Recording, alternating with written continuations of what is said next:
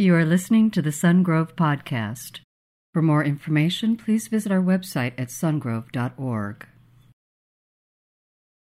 It is my privilege this uh, morning to get to introduce uh, our guest speaker. And I, have known this guy since uh, I'm pretty sure that he was in fifth grade, so probably what, 10 years old? 11 years old? a lot of times you have a speaker come up and, and you're, you're quickly could be grabbed by the words and you know the personality and um, his knowledge and wisdom. But let me just tell you, this man's character is what speaks today, and I can speak to that. I know him very well. And if you wouldn't mind, uh, for just a minute, when, as soon as I say his name, we're going to give him a thunderous Sungrove welcome. Can you do that for me? Can you do that for me? Not yet, not yet, not for me, but for the guy that's about to come out, because you want to make sure he comes out and he feels welcomed and loved. So if you would give this guy, my brother, your brother, our friend, a big rounding applause, Pastor Trent Lewis.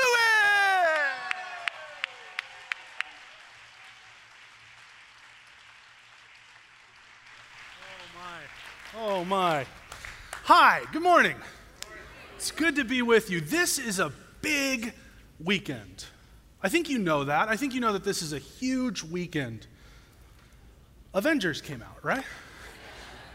It's, a big deal. I mean, if, if, if you're a nerd, this is a huge deal. You're probably still emotionally reeling right now. Uh, and I want to assure you that those of you that haven't seen the movie, this is a spoiler free sermon.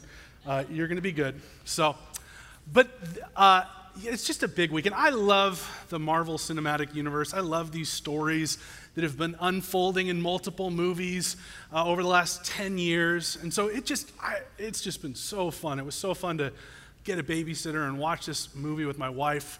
It was awesome. It was awesome. So that's, that's my only spoiler. I loved it. Um, but I love a big epic story. I love a big epic story. And that's what it feels like that Avengers movie was just unfolding over many stories. And this morning, we're going to be spending time in Genesis 37. You can go ahead and turn there in your Bibles now. Genesis 37. There is a big epic story in the Old Testament about a man named Joseph.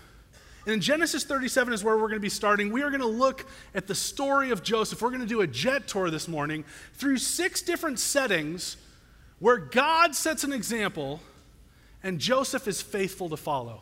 God sets this example, God makes himself known, God is present, and Joseph chooses faithfulness.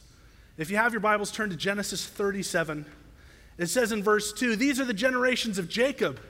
Joseph, being 17 years old, was pasturing the flock with his brothers. He was a boy with the sons of Bilhah and Zilpah, his father's wives. And Joseph brought a bad report of them to their father. Now, Israel loved Joseph more than any other of his sons because he was the son of his old age. And he made him a robe of many colors. Verse 2, right off the bat, we see Joseph giving a bad report. I see this as being Joseph just being faithful as a servant. It's not easy to give a bad report, it's not easy to share bad news. But if you, are, if you oversee people, you, you want to hear those things. And so I really see this as Joseph being a faithful servant. Our first indicator that Joseph is faithful. Go down to verse 4. It says this But when his brothers saw that their father loved him more than all his brothers, they hated him and could not speak peacefully to him. Now, Joseph had a dream, and he told it to his brothers, and they hated him even more. They already hated him, even though their beef, their trouble was with their dad. They chose to focus that hate on Joseph. And so, as he tells them of his dreams, they don't respond well. It says in verse 8, his brothers said to him, This is after he's explained this dream that there's these sheaves of grain, and my sheaf is higher than the rest of yours. And his brothers said to him in verse 8, Are you indeed to reign over us? Or are you indeed to rule over us? So they hated him even more for his dreams and for his words. He has a second dream that the sun, the moon, the stars are all bowing to him. And they just can't stand it. When he tells his, his family of, the, of, of this dream and when he tells his dad, his dad gives him a mild rebuke. He just says, Hey, Come on. But in verse 11, it says this He kept this in mind. As he heard of this dream, he kept this in mind. You see, Jacob knows that God doesn't follow the cultural norms, that God is going to do what he wants to within his plan. Jacob has seen that. And so when he hears this dream, it's not outside of the possibility that the younger brother would have the other brothers that are older, that should be more respected culturally, that should get more of the birthright and the blessing, but have them bow to the younger. This is not outside of the possibility as you read Genesis. And so Joseph, hearing from the Lord, we know that he heard from the Lord when we hear the whole story. We know that this was God speaking through a dream. God speaks, and Joseph shares. God speaks and Joseph shares. The first setting where we see God setting an example that Joseph is faithful to follow is that in family conflict, in family conflict, God is speaking, so Joseph shares. Sometimes it's easy when we're reading this narrative to think that, well, Joseph was being a little snooty. I don't see that. Well, well Joseph was, was, was being kind of, you know, braggadocious. The one thing that is abundantly clear is that his brothers were hating. And a great scholar once said, haters gonna hate. Hate, hate, hate, hate. I'm just gonna shake, shake, shake, shake, shake. Shake it off. You know, the thing with hate, though, we can do that shake it off thing. But if the people that are hating don't deal with that, hate is going to lead to destruction. And that's what we see in this story. Skip down to verse 18. Joseph was sent by his dad to check on his brothers again. And it says in verse 18, they saw him from afar, and before he came near to them, they conspired against him to kill him. They said to one another, Here comes the dreamer. Come now, let us kill him and throw him in one of the pits. Some of the quickest things that happen in this story are evil. Evil pounces, evil moves quickly. And some of the slowest things that happen are of God. Evil happens so quickly in this story. We see hate. We hear that they hate. That hate simmers and it leads to murder. Jesus even spoke of this. He said that hate in your heart leads to murder. It's as if you're murdering. He said that in the Sermon on the Mount. And yet, in the midst of our story, Reuben, the eldest brother, gets them to move away from murder and says, Well, let's just throw them in a pit. Reuben planning on coming back later and getting them out of the pit. So they go, Okay, yeah, let's just throw them in a pit, sit down, have some food. Some Ishmaelites show up. I remember this from flannel graphs. The Ishmaelites would just kind of come along the flannel graph. I grew up going to church with flannel graphs. If you don't know what that is, Google it. It's an amazing storytelling device. The Ishmaelites show up and they say, Well, maybe we won't kill him, we'll just sell him into slavery. I had a sister. I'm not going to say I never thought about selling her into slavery, uh, but I never did it. These brothers are just so given over to their hate that that action makes sense, that they can be done, that they can rob a father of his son that he loves, and they do it. The thing is, God is getting Joseph exactly where God wants him in the midst of these evil, evil actions. God is unfolding his plan. The choices that Satan is prompting from hate to enslavement, those happen fast. But the speed that God takes to develop character is slow. And I have to be honest with you, personally, I don't prefer that. One of my least favorite words is the word buffering. Familiar with this word? You know that little spinny wheel you get sometimes? For me, it's when I'm pulling up my ESPN highlights on my phone and I get that little spinny wheel. If you had told me 20 years ago when I was in high school that one day I would carry something in my pocket, that I could read anything, watch almost any video, that it would all be in my pocket, and I could stream it down, I'd be like, that's amazing. But right now, when I try to get highlights on my phone and it buffers, I'm like, come on! I get so frustrated. Our culture is just addicted to speed, and yet God often works slowly because He knows that's what it's going to take. He knows it's going to take time. We want it now, and evil is a quick option. But God developing character in us, that takes time. And so, while their father is being presented with this torn coat as false evidence that his son is dead and killed by an animal, Joseph is being sold into slavery. And as you skip over to chapter 39, it gives some cru- crucial information.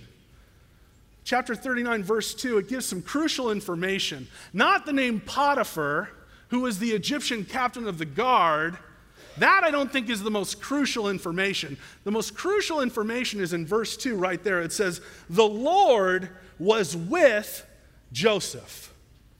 That is crucial information.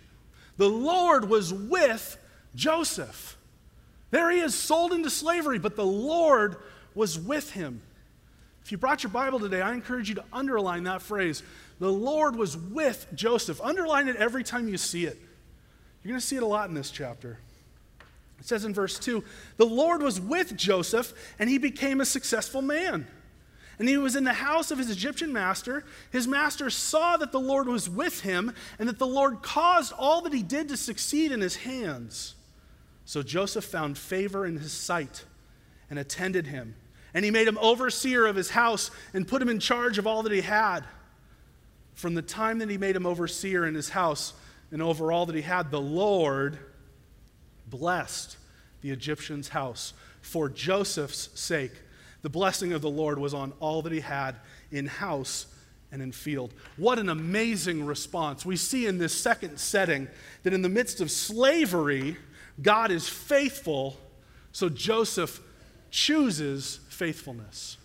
In the midst of slavery, God is faithful, and so Joseph chooses faithfulness. The Lord brings success for Joseph's sake. Are you feeling stuck in your circumstances?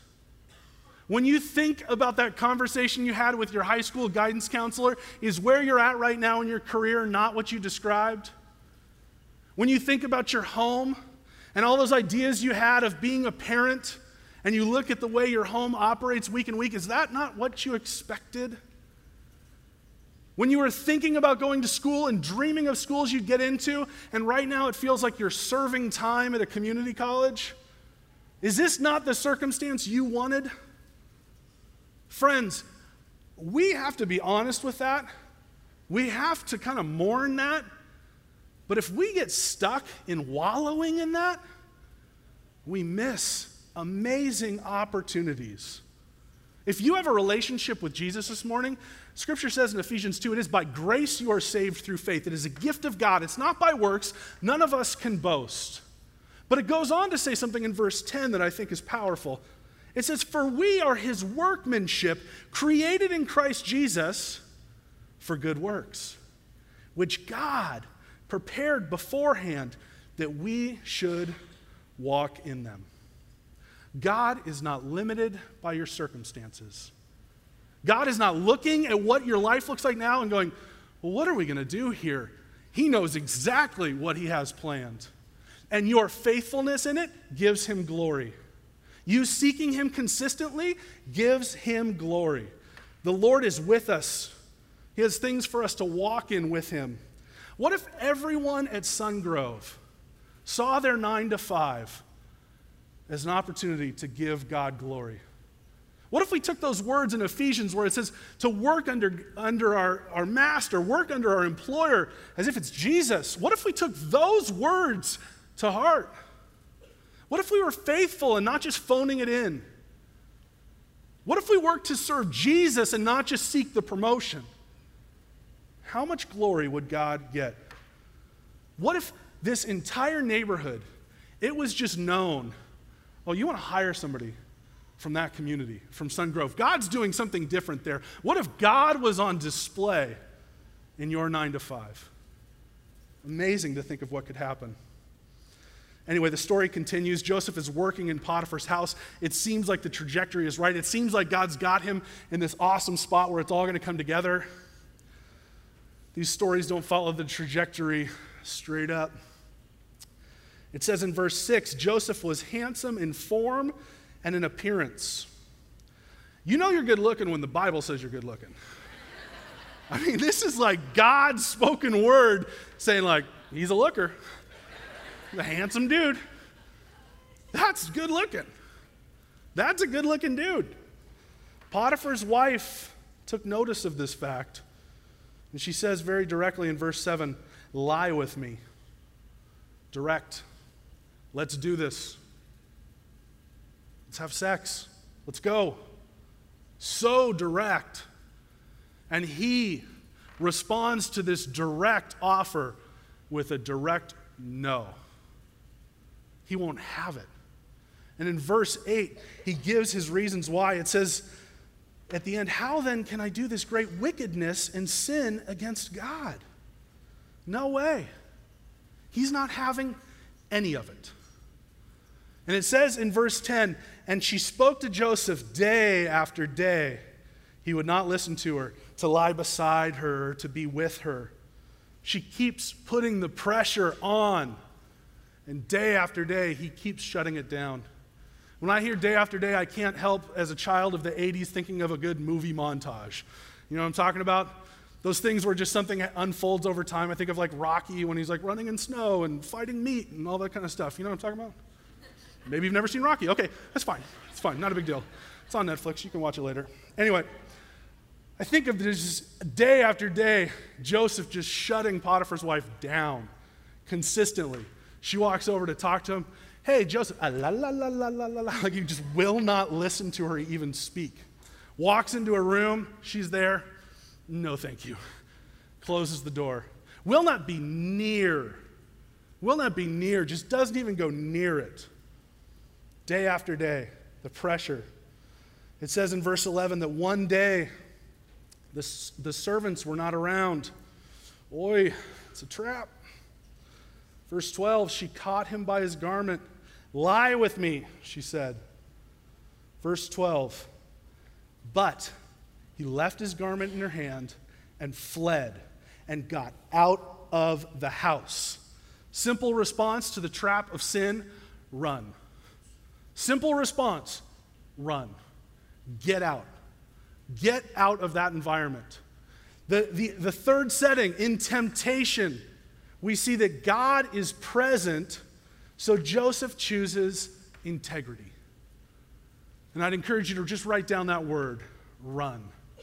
Because some of us are in this habit of not responding to temptation with running, but trying to reason with temptation. And that, my friends, is a recipe for disaster. Run. It's so easy to read the, this passage and think, well, maybe we're just talking about like sexual sin and running away from sexual sin. I believe it's true with any temptation. Get yourself out of that environment. You know that group thread you have with friends? Not just the whole group of friends, but that little select group of friends where you just kind of go on there after somebody says something or something happens together and you go on there and just throw shade and just gossip and just tear down. Some of you, you are just in this trap of the sin of gossip and you need to run. You need to leave that thread. Be done with it. The sin of anger and how anger just has a hold of your heart and you just go on your news feed and you anger scroll as you read about the things happening in this world and you read about th- people that you don't like and you just anger scroll and the Facebook algorithm feeds it to you over and over again and all you do is let anger stew. Run. Walk away from it. Walk away from it. Be done with it God has other things for you and building up that anger and resentment. You don't need to be informed anymore. Run. Run. In middle school, I memorized a verse. Actually, it was Millette that prompted me to memorize this verse, Mike. 1 Corinthians 10 13. It says, and I, I, just know the old translation no temptation has seized you except what is common to man. And God is faithful. He will not let you be tempted beyond what you can bear. But when you are tempted, He'll provide a way out so you can stand out under it. That was burned into my head in middle school. And the Lord has used that to minister to me. I wonder what scriptures are burned into your head. I wonder what scriptures you've chosen to memorize, write on your heart, and just have there. I wonder how the Lord has used His word. Maybe right now you'd say, Well, I got nothing. I literally can't think of a verse that I have memorized in that way. Ask some people in your community what verses they have memorized. Not easy ones like Jesus wept. I'm talking about something useful, okay? Don't try to phone it in. I mean, that's useful knowing Jesus wept, that's important, but something that, like, I will tell you, this verse comes to my mind consistently. When I'm facing temptation, God uses this verse. Running from sin and running from temptation, that is what integrity looks like. And yet again, we see Joseph doing the right thing, and we see people responding in a wrong way. It says Potiphar's wife takes the coat that he left and accuses him of attacking her, uses that coat again as evidence. Genesis 39 20. And Joseph's master took him and put him into the prison, the place where the king's prisoners were confined. And he was there in prison.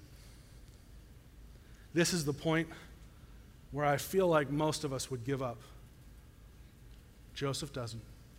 And if I was writing this story, this is the point where I would say, but Joseph did something amazing. But that's not what Moses wrote down. He wrote something down different right there. Verse 21, it says, But the Lord. But the Lord.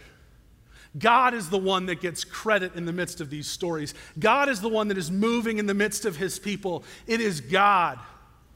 And so it says, But the Lord with Joseph was with Joseph and showed him steadfast love. Circle that word steadfast love. And gave him favor in the sight of the keeper of the prison. And the keeper of the prison put Joseph in charge of all the prisoners who were in the prison. Whatever was done there, he was the one who did it. The keeper of the prison paid no attention to anything that was in Joseph's charge because the Lord was with him. And whatever he did, the Lord made succeed. This fourth setting, in jail. In jail, God is loyal in loving. In jail, God is loyal and loving, so Joseph sees success. That word that we circled there in verse 21, steadfast love, that is this word hesed in the Hebrew. And that is a word that you see all throughout. It's a major theme in the Old Testament. And it's this picture of love and commitment. Love and commitment. Isn't that something we need in our world today? Not just love, but commitment. And God's Hesed, his steadfast love, his loyal love, his consistent kindness, while Joseph is in jail, is ministering to him. It's ministering to him. And it says at the end of verse 23 whatever he did, the Lord made it succeed. Four times in chapter 39, we see that the Lord is with Joseph. Hmm. You know, after being in jail for a while, we get to this point in the story where Joseph is now 28 years old. That's 11 years since he was with his brothers. That's a long time. In jail, serving faithfully, two people show up. The king's officials, a cupbearer and a baker, show up into jail. Remember, Potiphar put him in a specific spot of the jail, right? It said in 3920, the king's prisoners were confined. That's where Potiphar put, chose to put him. But we know that God needed Joseph right there. And so, what would seem like a little detail in the hands of our God, amazing things happen. And so, as this cupbearer and baker roll in, they have some dreams. They, these dreams, they're freaked out. And so they share the dreams with him. It says in chapter 40, verse 8, it says this They said to him, We have had dreams, and there's no one to interpret them. See, they were used to being around, you know, Pharaoh's like magicians and his interpreters. They didn't have anybody to interpret them. And Joseph said to him, Do not interpretations belong to God? Please tell them to me. He doesn't just phone it in, He doesn't just say, All right, I'm just going to, I'm in jail. He's faithful in this moment. He's serving these two men. Amazing. And so they tell him his dreams. Cupbearer, got the good one.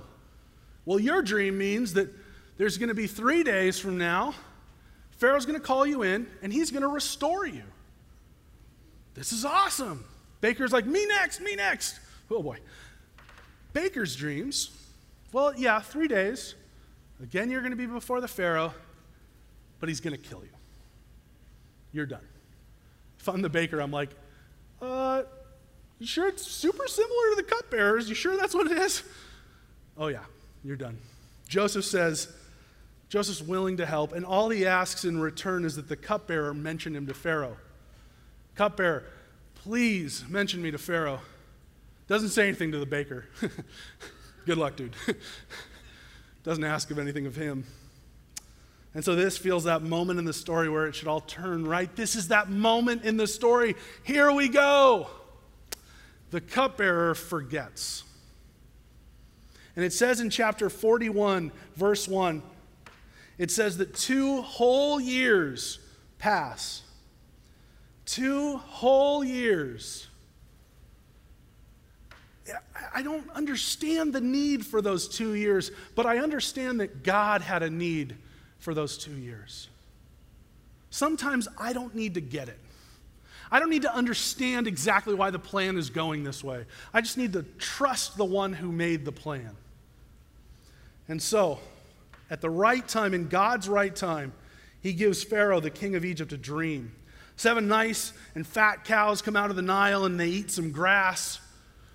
And then seven ugly and thin cows come out and eat those other cows. He wakes up from this weird zombie cow dream, a little spooked, tries to go back to sleep.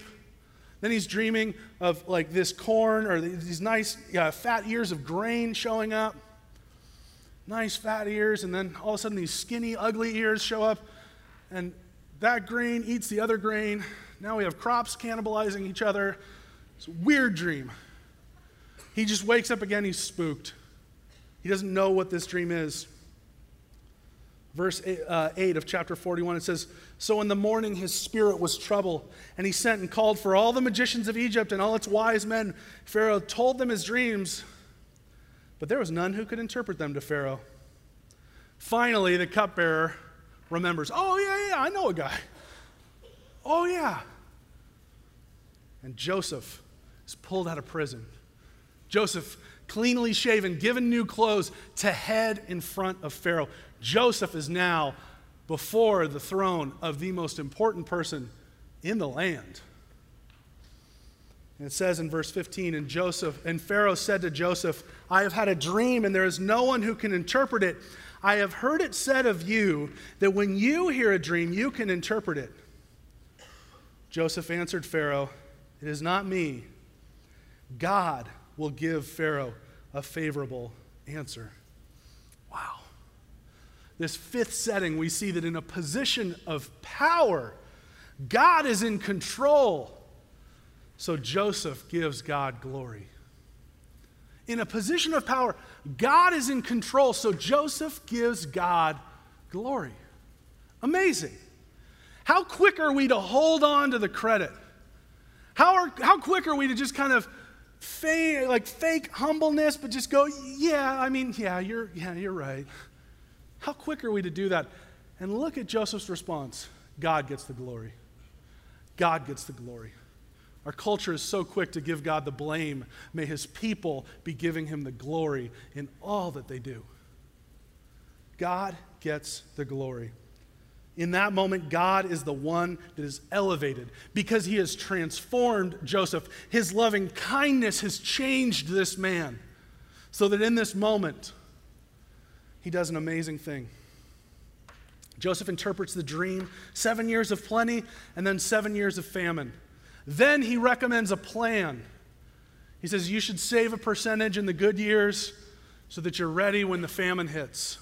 He recommends a plan and he recommends that he has one leader. And if you notice in the story, Joseph does not recommend himself. We are so quick to recommend ourselves in that moment. We are taught by our world no, step up. Don't throw away your shot. Don't do it. Don't miss your opportunity. Joseph doesn't do it. Joseph is like living the book of Proverbs on display. He says, This is the interpretation of the dream from God. Here's wisdom in how to respond. And that's it. And look at how Pharaoh recognizes it. Pharaoh said to his servants, Can we find a man like this in whom the Spirit of God is with? Then Pharaoh said to Joseph, Since God has shown you all this, there is none so discerning and wise as you are. You shall be over my house, and my people shall order themselves as you command.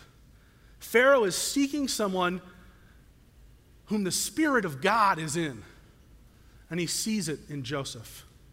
He sees past the fact that he's from a different culture, that he's a Hebrew. He sees past the fact that he's a former shepherd. Shepherds were just loathed by Egyptians. He sees past that. He sees past the fact that he's a former slave. He sees past the fact that he just came from jail. He sees past all of that. It's amazing when people can look past your resume and see the Spirit of God. And yet we spend so much time trying to strategize our resumes and how to tweak them and perfect them.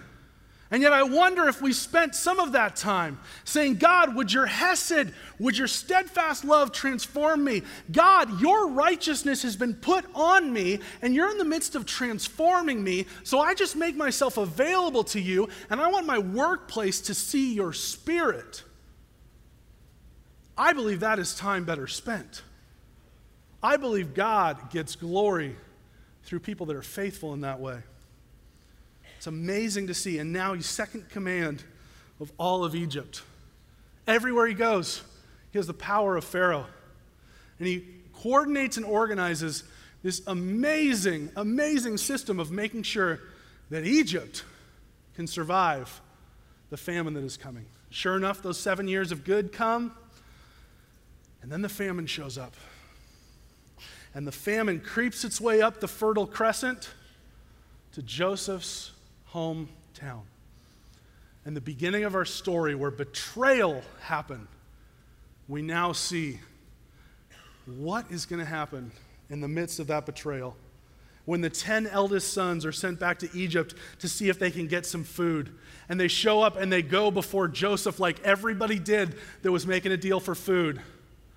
They don't recognize Joseph, but Joseph recognizes them. How could they think Joseph, the brother that they sold into slavery, would be leading Egypt? And they miss it, and there they are before him. And if I'm Joseph in that moment, yes, it's my opportunity for revenge. My flesh, if I'm just being honest about when I read this story, honestly, the first thing I think consistently is revenge time. This is your moment. Joseph accuses them of being spies. Ooh, he accuses them. Here we go. Maybe this is revenge.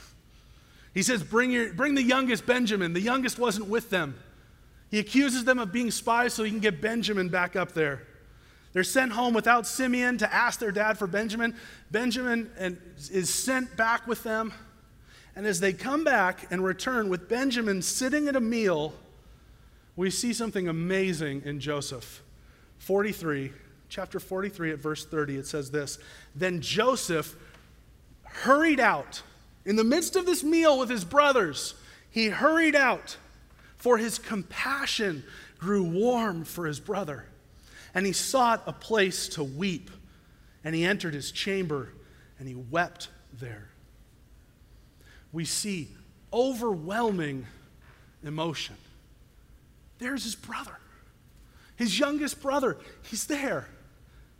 Not his half brothers, no, his, his brother. And he's overwhelmed with emotion. He's not overwhelmed with hate or anger. He's seeing one who he probably didn't think he'd ever see again. There were moments of doubt in Joseph's story, no doubt, that are not in the narrative. But I have to think there are those moments of saying, well, I have a dream, but maybe this isn't going to come true.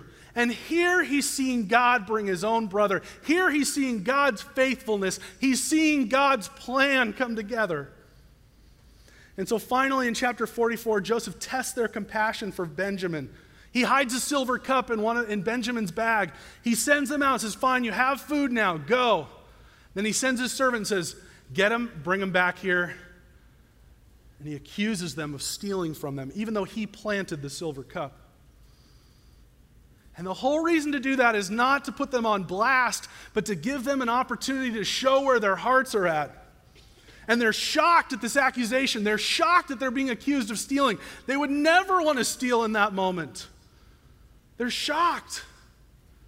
And Judah steps up and he explains everything that has happened. And he offers himself. He says, Don't take my youngest brother. If you're going to take anybody, take me. And he sees the change in his brother's heart, the one that sold him into slavery. He sees the change in their heart. He sees their concern for their father. And we have the reveal in Genesis 45 at verse 1. Then Joseph could not control himself before all those who stood by him he cried, Make everyone go out from me. So no one stayed with him when Joseph made himself known to his brothers. And he wept aloud so that the Egyptians heard it and the household of Pharaoh heard it. And Joseph said to his brothers, I am Joseph. Is my father still alive? But his brothers could not answer him, for they were dismayed at his presence. Imagine it. That phrase, they're dismayed by their presence, it's better translated, they were horrified. They were horrified. In that moment, this person who'd been speaking through a translator, this person that had power over them, says to them in their native tongue, I am Joseph. And you can imagine the fear and the regret that showed up in that moment. You can imagine how scared they were for their own lives in that moment. Joseph was not seeking revenge, he was seeking reconciliation. It says in verse 4 So Joseph said to his brothers, Come near to me, please. And they came near. And he said, I am your brother Joseph, whom you sold into Egypt. And now do not be distressed or angry with yourselves because you sold me here. For God sent me before you to preserve life. And the famine that has been in the land these two years, and there are yet five years in which there will be neither plowing nor harvest. And God sent me before you to preserve for you a remnant on earth and to keep alive for you many survivors. So it was not you who sent me here, but God. He made me a father to Pharaoh and the Lord of all his house and ruler over the land of Egypt. The final setting where we see God setting an example that Joseph is willing to follow is that in being reunited, God is a redeemer, so Joseph forgives. In being reunited, God is a redeemer, so Joseph forgives. It's not a time for revenge for Joseph, it's a time for forgiveness and reconciliation. Clearly, God had a plan. Clearly, God had a plan that is bigger than the evil plans of these brothers. It's so clear that God had planned this because He knew the famine need to happen. He knew that in Genesis 15, he had told Abraham, Hey, your people are going to go sojourn down somewhere else, rise up as a people. He knew he had to get him to Egypt. God had a plan. He used these brothers' sin so his plan could unfold. And the whole thing is within the narrative of God's redemption, so that out of the people of Israel, a Messiah, a promised one, would come and solve our sin problem. And his name is Jesus. God has been unfolding a plan up to this point of Genesis. God continues to unfold that plan all the way to the book of Revelation. God's plan is being unfolded. And Joseph doesn't seek an opportunity for revenge, he follows God's lead in offering forgiveness. He takes these deeds of theirs, these misdeeds, these evil actions, selling their brother into slavery, and he redeems them. When I was a kid, we spent a lot of Saturdays, I spent a lot of Saturdays with my dad out in the garden. And I'll never forget, we would like dig dirt out, go to a store, buy what seemed like dirt to me, and put in new dirt. And when you're a kid, that doesn't make any sense. I remember those yellow bags with the stripes on them, just having to lug those things in with my dad. I remember asking my dad one day, What is in this that's so important? And my dad said, Feces. My dad didn't say feces, but we're in church. And I said, Why didn't we just go to the store and pay money for waste? Why did we do that? And I'll never forget my dad, godly man, just saying, We have an efficient God. God uses waste to make beauty. Oh. Friends, sometimes you can stare at your circumstances and say, This just feels like utter waste. And yet, in the hands of an amazing creator God, God can use that waste for his glory. He can use the misdeeds of other people so that He can be on display through the choices that you make. What an amazing opportunity we have! What an amazing opportunity we have. And so He calls us to forgiveness.